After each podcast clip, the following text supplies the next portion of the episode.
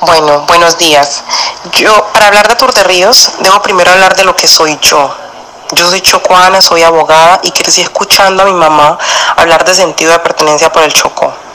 Ella emprendió hace más de 15 años con una línea de camisetas llamada Chocuano 100% original eh, y en esa primera colección eh, primaban las obras de artistas chocuanos en esa colección lo principal eran los paisajes, recuerdo mucho hace, pues, hace 15 años aproximadamente.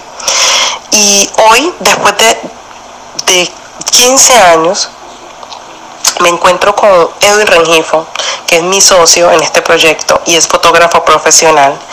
Eh, él es líder comunitario de Tutunendo y él me dice que, que tiene un sueño y es mostrar lo que la belleza natural que tiene su tierra.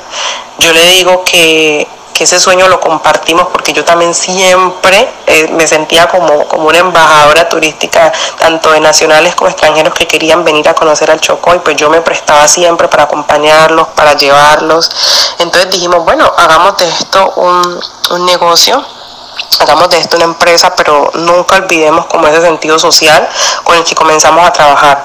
Entonces decidimos unir esos sueños que teníamos y mostrarle al mundo entero nuestros espectaculares paisajes, invitarlos a que vengan a conocer y de la misma forma generar ingresos a las comunidades ribereñas mejorando su calidad de vida.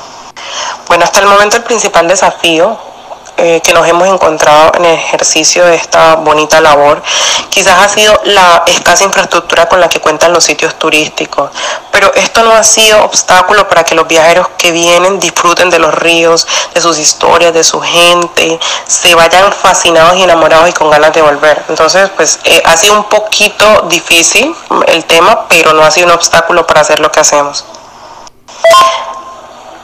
Suena paradójico, pero yo creo que el turismo rural y de naturaleza me escogió a mí. La verdad es que hasta hace poco este camino no estaba en mis planes, pero creo que toda la vida me he venido preparando para hacer esto que estoy haciendo.